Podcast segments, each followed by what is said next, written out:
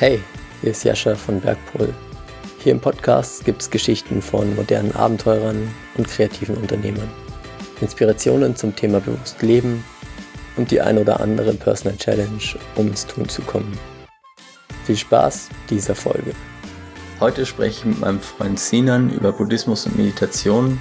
Sinan kenne ich von der Jugendleiterausbildung des Deutschen Alpenvereins. Seit ungefähr einem halben Jahr sprechen wir einmal pro Woche über unsere beruflichen und persönlichen Ziele und wie es da so läuft, beziehungsweise besser laufen könnte. Sinan studiert, leitet Achtsamkeits- und Meditationskurse und ist seit zehn Jahren Buddhist. Ich wollte wissen, was es mit dem Buddhismus auf sich hat, außer zufrieden grinsende Buddha-Statuen, Meditation und gelassene Mönche. Um was geht es eigentlich im Buddhismus? Kannst du mir so einen 101 Buddhismus-Crashkurs geben? Also, ich habe mich ein bisschen mit der Materie auseinandergesetzt und da würde ich erstmal sagen, welch, welche Art von Buddhismus. Aber ähm, insgesamt geht es darum, dieses, dieser Gedanke, ähm, woher kommt Leid, warum haben wir Leid und letztlich, wie kann ich äh, Leid vermeiden und Freude empfinden. So, und das hat eben die verschiedensten Ausprägungen. Also nicht umsonst, wie, wie wir es eben auch hier in der westlichen Welt im Christentum kennen, gibt es im Buddhismus eben auch ganz viele verschiedene Strömungen, also die sich eben auch so aufspalten. Jetzt, es gibt ja nicht nur die katholische und die evangelische Kirche, sondern auch noch Freikirche, äh, Baptisten und so weiter. Und ähm, so bunt ist der Buddhismus eben auch. Ähm, was würdest du sagen, ist so der Grundgedanke vom Buddhismus? eigentlich hauptsächlich in meinen Augen die Selbstwirksamkeit, also dass man selbst so der Schmied seines Glückes ist. Und das zieht sich dann auch durch alle Buddhismusformen oder Sparten so durch. Ich glaube, das ist der wichtigste Aspekt in meinen Augen, der aber ganz oft verloren geht. Also so, ähm, ich glaube, es gibt allgemein die Tendenz, gerne ein übermächtiges Außen zu sehen und äh, was irgendwas in irgendeiner Form reguliert, also sei es jetzt Schicksal oder wie viele den Begriff Karma definieren oder ein Gott. Ähm, und so eine Tendenz gibt es auch im Buddhismus, aber nichtsdestotrotz. Und genau deswegen finde ich, ist das der wichtigste Aspekt. Okay, was, was heißt es für dich oder für deinen Alltag, Buddhist zu sein? Hm. Äh, vor allem auch mal über mich selbst lachen zu können. äh, ganz, ganz oft sogar. Ähm, ja, und mit anderen auch über mich selbst lachen zu können. Ich glaube, das ist so das Essentiellste, so, äh, wo ich sagen würde, das, das ist typisch buddhistisch. Hm, du bist jetzt seit zehn Jahren Buddhist. Wie, wie und warum bist du zum Buddhismus gekommen? Ähm, ja, das Ganze ging auch so ein bisschen mit einer ähm, Sinnfrage los und der Frage auch, ähm, wo es für mich äh, meine empfundene Heimat. Und das zog sich dann so durch die Schulzeit und innerhalb der Schule ähm, habe ich dann irgendwann den Religionsunterricht aufgegeben, bin zum Philosophieunterricht gegangen. Da habe ich dann das erste Mal ein Referat äh, über den Buddhismus gehalten. Äh, wir haben so die ähm, großen Religionen aufgeteilt und sollten da so einen Rumumschlag machen. Und im Zuge dessen habe ich dann, ich glaube, eines meiner ersten Bücher war vom Dalai Lama, die ich da mir zu geholt habe.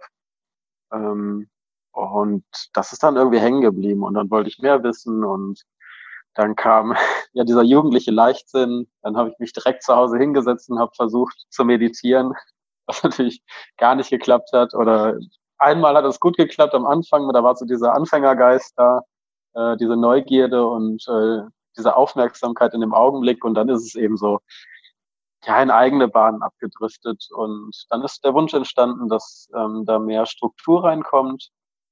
Und dann bin ich eben in einem ähm, Diamantwegszentrum äh, in Wuppertal gelandet. Also das ist eine buddhistische Strömung.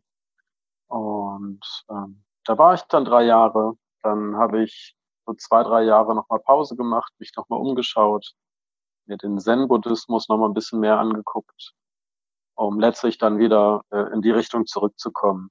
Also für mich persönlich. Aber genau, da bin ich so reingerutscht. Okay, was, was würdest du sagen, wie unterscheidet sich Buddhismus so von den anderen Weltreligionen? Also hast du gesagt, ihr habt das da in Referaten irgendwie vorgestellt.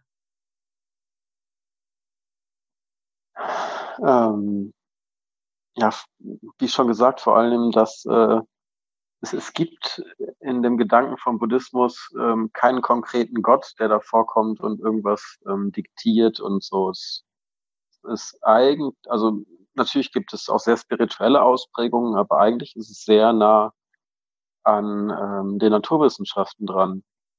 Und ähm, ja, hohe Lamas, also ähm, hohe verwirklichte Lamas, also die, die viel Einsicht in buddhistische Lehre haben, sagen eben auch, ähm, wenn wir was haben, was ähm, nicht mit der Wissenschaft übereinstimmt, dann müssen wir unsere Meinung anpassen, beziehungsweise dann müssen wir auch die Schriften ändern. Und das finde ich ist allgemein eine sehr positive und sehr offene Einstellung, die sich ähm, einfach mit vielem kombinieren lässt, während man das in ganz vielen anderen Religionen eben nicht hat. Also dass man auch so einen logischen Aspekt drin hat, ja, wo man das dann auf, auf Naturphänomene oder Naturgesetze ähm, zurückführen kann, was da gesagt wird. So in, so ja, in die also, Richtung? Ja, genau. Also das, ähm, ich meine, wir kennen das ja im Katholischen, da war das, äh, wie lange hat es gebraucht, bis anerkannt wurde, dass die Erde eine, eine äh, dass die Erde rund ist, so und keine Scheibe. Und ähm, gegen wie viele Grenzen musste man da kämpfen und ähm, da finde ich, ist so, so eine Aussage schon was, was grundunterschiedliches, wenn das direkt schon von Anfang an so eine Offenheit da ist. Natürlich ist die auch nicht in jeder Region auf der Welt so da, aber von der Tendenz her ist es sehr aufgeklärt, finde ich, und ähm, lässt sich mit sehr vielem vereinbaren, weil in der Grundlehre des Buddhismus ähm, gibt es eben auch keine richtige Moral oder ähm, ich sag mal sowas wie Sitte, sondern eher ähm, die Frage, was ist nützlich und was ist äh, vielleicht eine eher schädliche Handlung. Also meinst es gibt keine so dogmatischen Regeln, wie jetzt irgendwie vielleicht, also ich meine, die zehn Gebote sind ja grundlegend moralisch auch, also kann, glaube ich, jeder nachvollziehen, aber es gibt jetzt keine so aufdoktrinierten ähm, Regeln, die man irgendwie befolgen muss oder gibt es die auch? Ähm, nee, letztlich gibt es keine Regeln. Man sagt aber irgendwie, ähm, jede Handlung hat Konsequenzen und ähm, solltest dir darüber im Klaren sein, welche Konsequenzen deine Handlungen haben können. Ähm, und das ist eher so, das ist eher wie eine Art Leitfaden. Also so, dass dieses Paradebeispiel, was ich immer erlebe, ist, dass das Bild ist ja das, was man der Gedanke in der westlichen Welt ist, dass jeder Buddhist irgendwie äh, Vegetarier oder Veganer ist und kein Alkohol mehr trinkt und ähm, eigentlich auch nicht mehr im Bett schläft, sondern einen halben Meter über dem Boden schwebt, so von 22 Uhr bis 5 Uhr morgens. So vollkommen losgelöst von der Realität der, ja, genau. der echten Welt. Genau, und wenn man dann Fleisch isst, dann, dann, dann gucken einen Leute eben auch an so und fragen dann, ja, warum bist du nicht Buddhist? Und dann sage ich, ja, ich bin Buddhist. So, ja, aber warum isst du dann Fleisch? Und das wird dann immer meist zum Beispiel eine größere Diskussion. Und zum Beispiel mein, meine Perspektive auf Fleischkonsum hat sich grundsätzlich verändert und ich versuche so wenig wie möglich zu essen. Ähm, aber trotzdem tue ich es gelegen, äh, tue ich es immer wieder mal, aber eben in sehr minimalist, minimalistischen Rahmen. Aber ähm, da gibt es jetzt niemanden, der mir das verbietet. Aber in der buddhistischen Lehre gibt es ja auch diesen Gedanken von Wiedergeburt, den ich auch teilweise ein bisschen schwieriger finde. Aber ähm, wenn man eben sich dieses Konstrukt vorstellt, dann ist in diesem Gedanken implementiert, weil uns alle gibt es seit anfangsloser Zeit und wir werden immer wieder geboren. Das heißt, jedes Wesen, was auf der Welt lebt, wird tendenziell schon mal unsere Mutter oder unser Vater gewesen sein oder unsere Schwester oder Bruder. Unter dem Aspekt ähm, vergeht einem schnell der Appetit, wenn man an Fleisch denkt und sich denkt, okay, das könnte vor fünf, zehn oder zehntausend Leben ähm, ein Familienangehöriger gewesen sein. Und ähm, so arbeitet das viel, viel mehr, dieses ähm, der Buddhismus, dass, dass man das aus Eigenmotivation tut, durch, durch Verständnis und durch Weitsicht. Du hast ja vorher gesagt, dass ähm, Buddha praktisch ein, also dass es ihm um leidfreies oder zufriedenes Leben ging. Und der hat ja ein paar Dinge festgemacht, warum das nicht so gut klappt. Und auch ein paar Wege aufgezeigt, wie das klappen könnte. Kannst du das kurz so ein bisschen umreißen? Ja, ja, genau. Also die, dieses Mysterium der Geschichte um Buddha, das ging dann irgendwie los, dass ähm, er wurde geboren und dann haben ihm Propheten der Familie vorhergesagt, dass er entweder ein großer Kriegsführer wird oder ein spiritueller Befreier, abhängig davon, was er für ein Leben führen wird. Und ähm, deswegen hat die Familie ihn dann in, in dem Palast, in dem die lebten, so im Nordindien an der Grenze zu ähm, Nepal, Tibet, dann war das, ähm, haben die ihn immer innerhalb der Palastmauern gelassen und haben ähm, tunlichst darauf geachtet, dass er weder in Kontakt mit Leid oder Krankheit noch Tod kommt, damit er sich eben darauf konzentrieren kann, eigentlich ein Kriegsherr zu werden. Und wie das dann mit ähm, ja, Heranwachsenden ist, kommt die Neugierde auf und man will wissen, was dann sonst noch so in der Welt los ist. Dann hat er sich eben mal aus dem Palast herausgeschlichen bei Nacht und ähm, ist dann direkt auf das Leid getroffen. Also hat alte und kranke Menschen gesehen, hat leidende Menschen gesehen. Ähm, und damit ging für ihn dann die Frage auf, ne, woher kommt das Leid und wie kann man es vermeiden?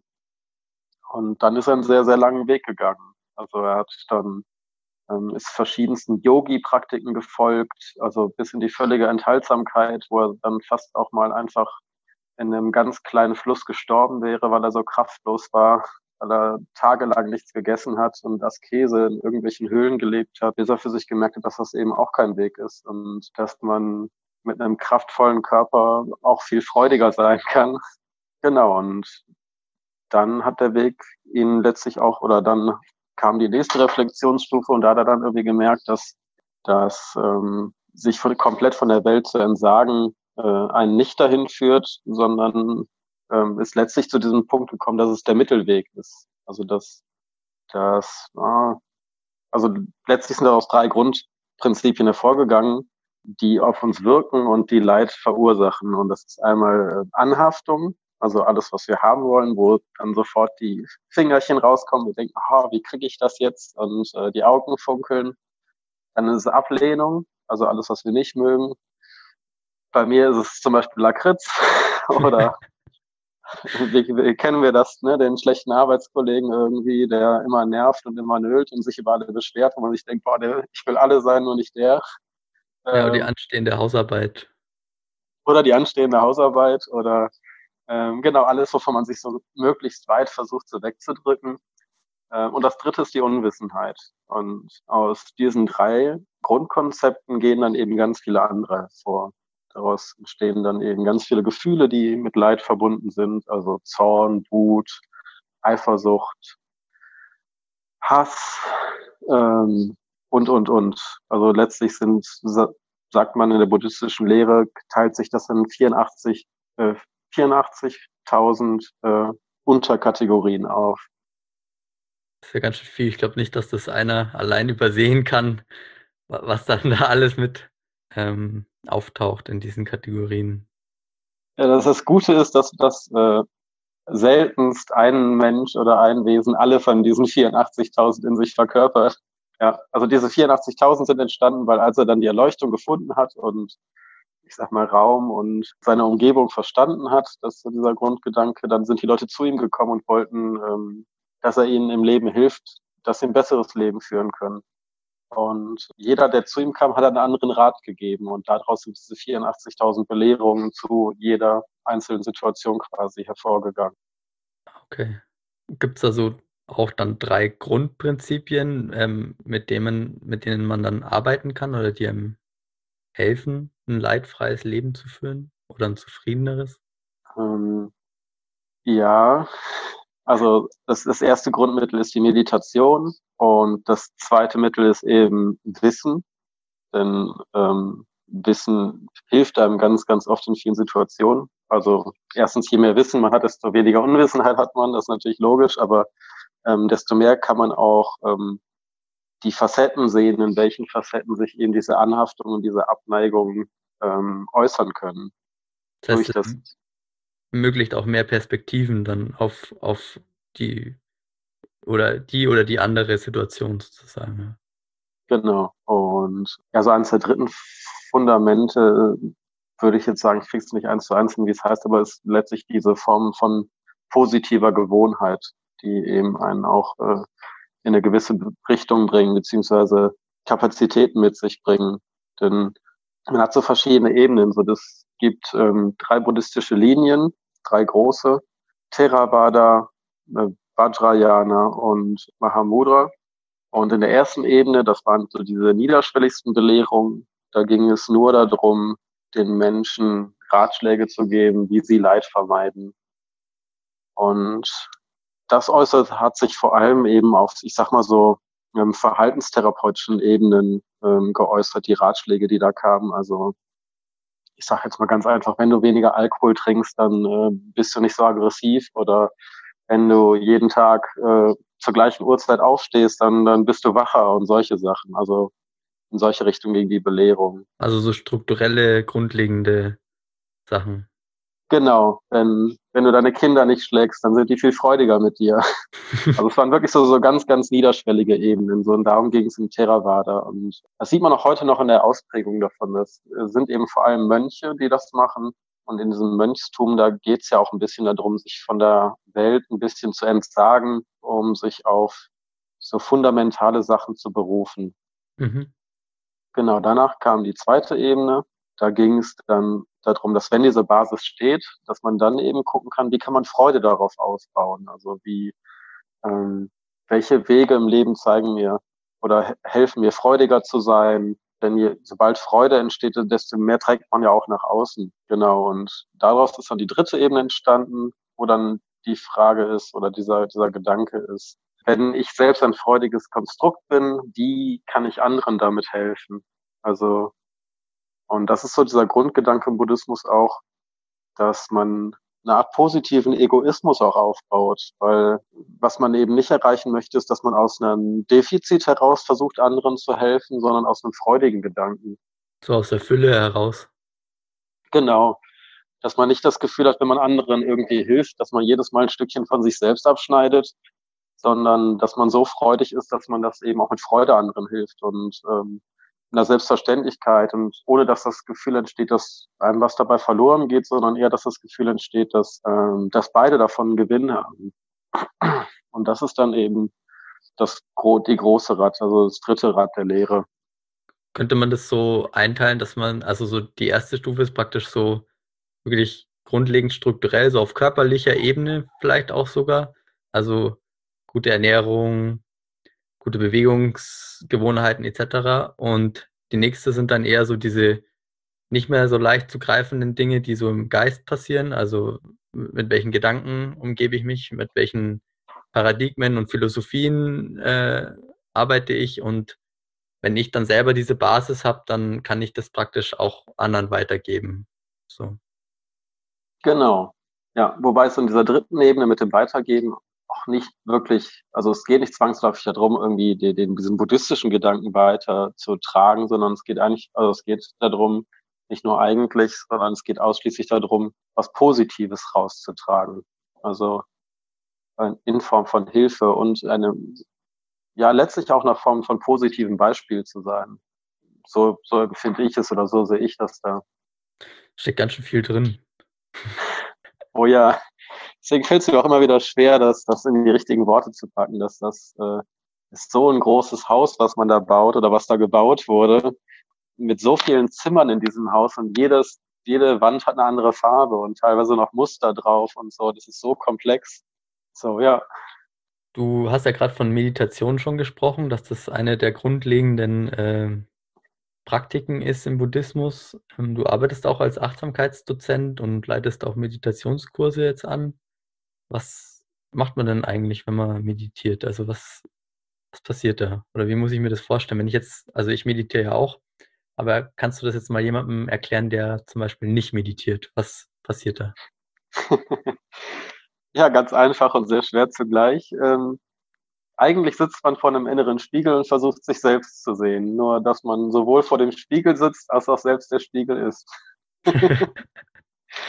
also, ich kann das jetzt ungefähr nachvollziehen, aber ich glaube, das ist für jemanden, der noch nie meditiert hat, nicht so einfach nachzuvollziehen. Ja, das stimmt. Ähm, also letztlich geht es darum, ähm, aus buddhistischer Sicht versucht man den, den Geist zu verstehen. Also in dem buddhistischen Gedanken, weswegen es zum Beispiel auch diesen, dieses Konzept der Wiedergeburt gibt, ist es, wir haben einen Geist, der unzerstörbar ist und ähm, außerhalb dieser uns bekannten Dimensionen ist. Also unzerstörbar heißt auch, dass er noch nie aufgehört hat zu sein und auch nie aufhören wird zu sein. Und das versucht man in der Meditation zu verstehen. Letztlich so ein bisschen, was bin ich? Und genau, die Meditation wirkt da eben auf verschiedenen Ebenen. Auf der einen Seite, ähm, abhängig davon, auf welche Meditation man macht, hat sie eben einen beruhigenden Aspekt, einen konzentrierenden Aspekt, wo es sehr viel um diesen Fokus geht. Und ähm, letztlich so ein bisschen, wenn man es versucht, so ein bisschen ver zu verbildlichen, wenn ich jetzt eine Münze habe, dann versuche ich die aus verschiedensten Perspektiven immer wieder neu zu sehen. Und je öfter man sich hinsetzt zu meditieren, desto mehr ähm, Aspekte bringt man mit in diese Meditation. Also jetzt zum Beispiel das Beispiel, wenn man über eine Woche hin jeden Tag äh, meditiert für zehn Minuten, dann geht man am ersten Tag vielleicht neugierig in die Meditation, am nächsten Tag geht man äh, wütend in die Meditation, weil man sich vorher mit jemandem gestritten hat. Am nächsten Tag geht man gelangweilt in die Meditation, weil man sich denkt, okay, habe ich jetzt schon mal gemacht, kenne ich äh, und so weiter und so fort. Also man nimmt die verschiedensten Gefühle und ähm, Aspekte aus den Situationen davor mit und jede bringt einem wieder eine neue Facette, mit der man sich ähm, selber sieht und darüber würde ich jetzt sagen, entsteht so eine allgemeine Ruhe, die, die in einem entsteht. Also dass das Bild, was dafür finde ich immer sehr schön ist, ist, ähm, um jetzt nochmal was anderes mit da reinzubringen, man, man hat auch immer wieder mal, also vor allem, wenn man in so aktiven Phasen ist, hat man so einen Wasserfall von äh, Gedanken, der, aus, der in einem rumsprudelt. Ne? Also das alles, was in, für Gedanken in deinem Kopf aufkommen. Also, ne, warum hat der das gesagt? Ähm, was, ah, für, was für Sachen? Ich muss noch ja. das einkaufen und dieses erledigen und ah ja, die Kinder muss man noch abholen oder also was auch immer so genau. immer durch, die, durch den Kopf geht ja.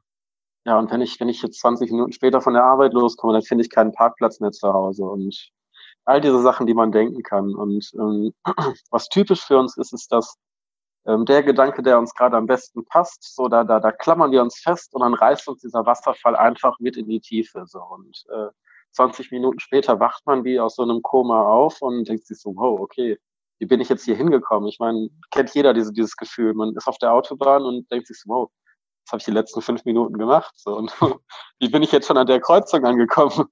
Und wenn man ein bisschen weiter denkt, ja, genau, und denkt sich so, boah, krass, also was, was mein Kopf alles hinkriegt und äh, war das jetzt gefährlich oder nicht? Genau, das sind so diese, diese Stadien. Und worum es in der Meditation letztlich geht, ist nicht, ähm, keine Gedanken mehr zu haben, also nicht mehr festzuhalten, äh, also kein Wasser mehr da zu haben, das da runtersprudelt, sondern sich nicht an jedem Gedanken, der vorbeikommt, festzuhalten, sondern die Fülle an Gedanken einfach wahrzunehmen, wie die an einem vorbeisprudelt und wie sie entstehen und auch wieder aufhören.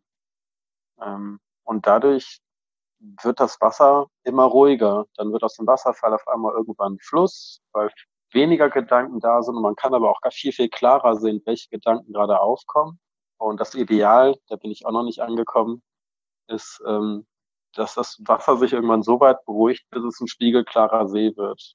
Und ähm, also diese, um es zu übersetzen, wenn man so eine Ruhe in sich einkehrt, dass zwar Gedanken irgendwo da sind, aber dass man letztlich ähm, viel, viel stärker an dieser Außenwahrnehmung ist und dann eben auch ganz viele Nuancen wahrnimmt, die man vorher nicht sieht, weil man, wenn man mal an einem See oder äh, an einem Fluss oder an einem Wasserfall gestanden hat, dann weiß man, wie laut das ist. Und diese Geräuschkulisse nimmt ja ganz viel ein, so dass man ganz viele andere Dinge nicht wahrnimmt. Während wenn man an einem ruhigen, stillen See ist, nimmt man sehr, sehr viel wahr. Man ähm, kann vielleicht so über das Gras wachsen hören, so und Ähm, genau, so, ja, jetzt, das ist eigentlich eine negative Assoziation, aber letztlich geht es eben darum, dieses, die, die, die Vielfalt zu sehen und auch die Möglichkeiten zu sehen. Denn ähm, im Buddhismus geht es eben auch ganz, ganz viel um ähm, Handlungsmöglichkeiten zu sehen und ja, die dann den bestmöglichsten Weg für alle Beteiligten zu gehen. Ja, und, also ja im Endeffekt geht es darum, bewusster und klarer wahrzunehmen, was geht in meinem Geist vor sich, also welche Gedanken habe ich und auch wie äußert sich das vielleicht in Handlungsimpulsen oder in Körperreaktionen? Und was passiert dann anschließend? Also wie gehe ich dann damit um mit den Gedanken? Ja, ja, und vielleicht auch so auf einer Prioritätenebene, ähm, was ist eigentlich das Wichtige hier? Das finde ich auch ganz, ganz oft verloren geht. Wo geht es verloren? Ganz oft, sobald Gefühle involviert sind. Zum Beispiel. Das dann ist dann vielleicht nicht mehr die erste Frage, die man sich stellt, äh, was ist jetzt das Wichtige hier? Oder ähm, wie kann jeder was davon gewinnen oder wie kann ich mir und den anderen gleichzeitig was Gutes tun? Das ist ja dann nicht mehr so eine Frage, sondern man denkt sich so, boah, was ist das für ein Arsch und warum meint er mich hier beleidigen zu müssen oder was auch immer für Gedanken manchmal aufkommen oder warum äh, schneidet der mich jetzt, obwohl ich Vorfahrt hatte? Statt sich zu sagen, ja, der wird wahrscheinlich es sehr eilig haben, ist dann eben so ein Gedanke wie, was für ein Arsch.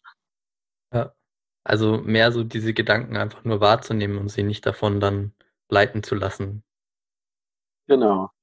Beziehungsweise aus, aus jedem negativen Gedanken ist das Ideal im Buddhismus kann eben eine Weisheit hervorgehen.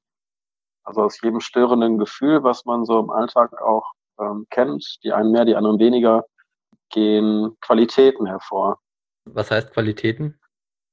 Ja, was man so im Volksmund unter Weisheit versteht. Also das, das, die buddhistischen Begriffe sind sowas wie spiegelgleiche Weisheit und äh, nicht unterscheidende Weisheit und solche Aspekte. Also so dass das Beispiel, ein Beispiel ist zum Beispiel aus dem Störgefühl Stolz. Stolz hat sehr viel damit zu tun, dass man im positiven Stolz ähm, sieht man sich selbst so ein bisschen wert, höherwertiger als andere Menschen und sagt sich so, boah, okay, ne, jetzt muss ich das wieder alleine machen, weil die anderen kriegen es ja nicht hin.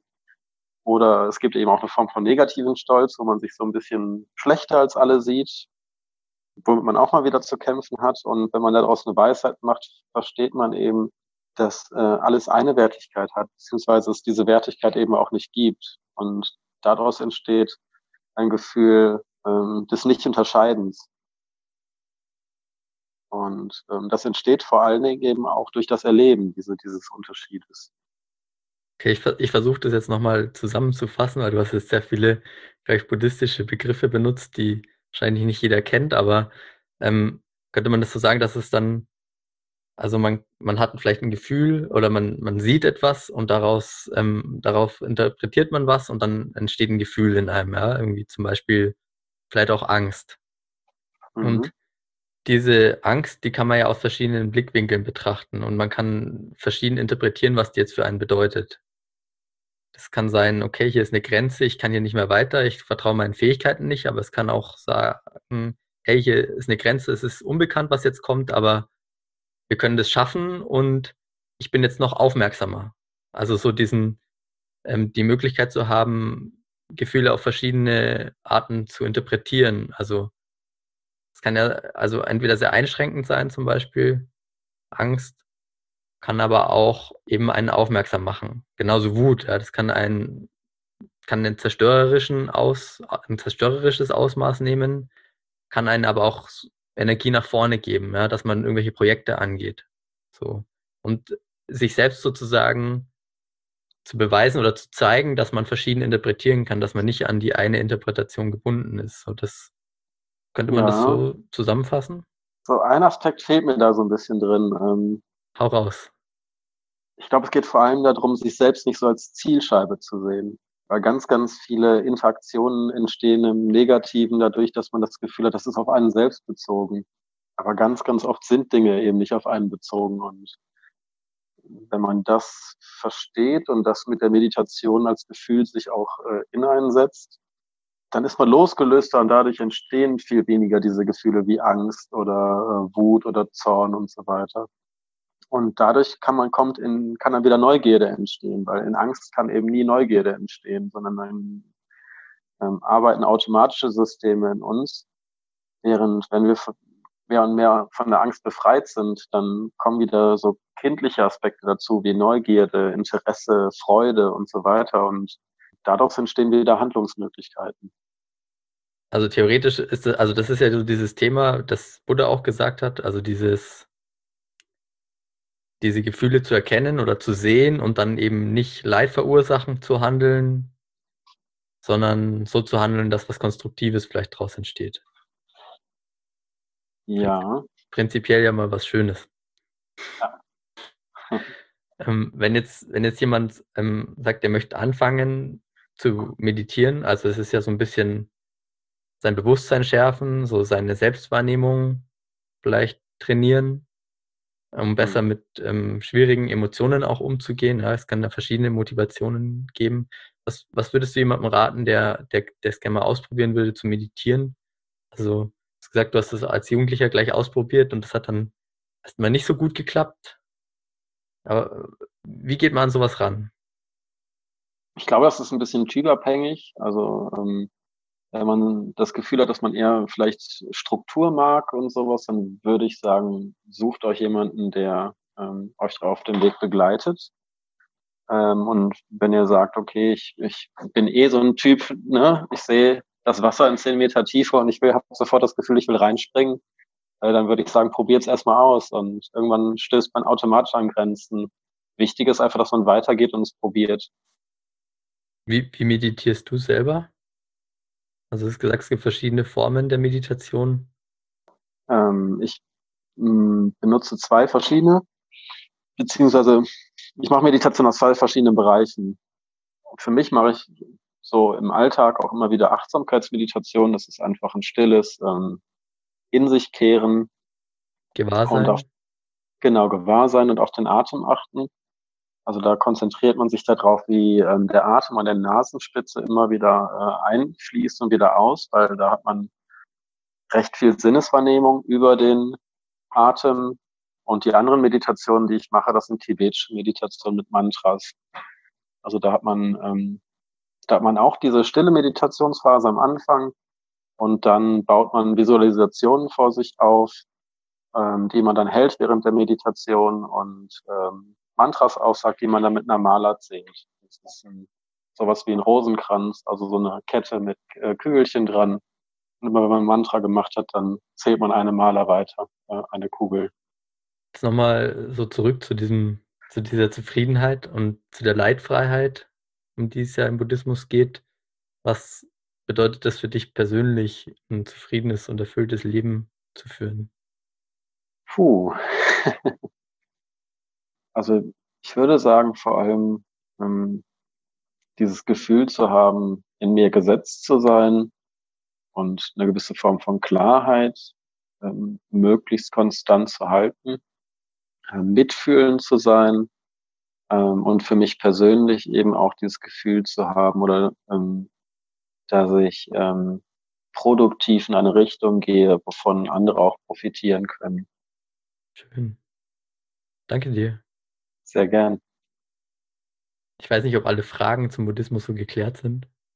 Ja, das äh, ist ein großes Thema und es ist super schwer, alles gleichzeitig abzureißen. Also es sind einfach total viele Konstrukte. Ich hatte mal ein lustiges Gespräch in der, ähm, im buddhistischen Zentrum mit einem Bekannten, wo er dann so lachte und es kam eine Dame mal zu einem äh, Einführungsvortrag und die sagte dann, also, ach, ihr habt ja gar keine Dreifaltigkeit. Also ähm, der Vater, Sohn, der Heilige Geist. Und das hat diese Dreiteilung in der christlichen Kirche, wo, wo er sagte, nein, haben wir nicht, aber wir haben äh, die vier edlen Wahrheiten und den achtfachen edlen Pfad und den äh, und die sieben Prinzipien und so weiter und so fort. Ne? Und äh, kicherte dann so ein bisschen, weil er wusste eben auch, dass es jetzt eigentlich gerade viel zu viel ist, aber ähm, für ihn hat das natürlich sehr, sehr viel Sinn in dem Augenblick, aber gleichzeitig wusste er eben auch, was für ein Weg dahinter steht. Ja, und so sehe ich das eben auch mit dem Buddhismus. Es ist super schwer, alle Facetten davon zu sehen. Aber ich glaube, es haftet auch immer der an der Ecke gerade an, die er am meisten gebrauchen kann. Also äh, man muss nicht das ganze Haus sehen können, wenn man, wenn man gerade sieht, dass einem eine Seite davon gefällt und das Gefühl bringt, dass man gerade weiterkommt, dann reicht das vollkommen aus. Und dann kommt die Neugier und dann tastet man sich ran und guckt, was dann eben noch da in dem Haus drin ist. Eine gute Einstellung fürs Leben, glaube ich. Ja. Auf jeden Fall. Es bringt einen sehr weit. Wer auch anfangen möchte zu meditieren, für den habe ich noch einen Schmankerl. Mit dem Link in der Beschreibung könnt ihr die Meditations-App Waking Up von Sam Harris einen Monat lang kostenlos ausprobieren. Ich werde nicht offiziell von Sam Harris oder der App gesponsert, möchte euch aber trotzdem ans Herz legen, denn mir hilft sie regelmäßiger zu meditieren. Die geleiteten Meditationen und Podcasts sind auf Englisch, aber meistens einfach zu verstehen. Es ist nicht viel Wuhu oder irgendwas, sondern ganz einfach angeleitete Meditationen im Bereich Achtsamkeit, es gibt einen 50-tägigen Einführungskurs, da dauern die Sessions jeweils nur 10 Minuten. Schön, dass ihr heute dabei wart. Wenn es euch gefallen hat, dann freue ich mich, wenn ihr den Podcast auf eurer Lieblingsplattform abonniert und auch beim nächsten Mal wieder dabei seid. Euer Jascha.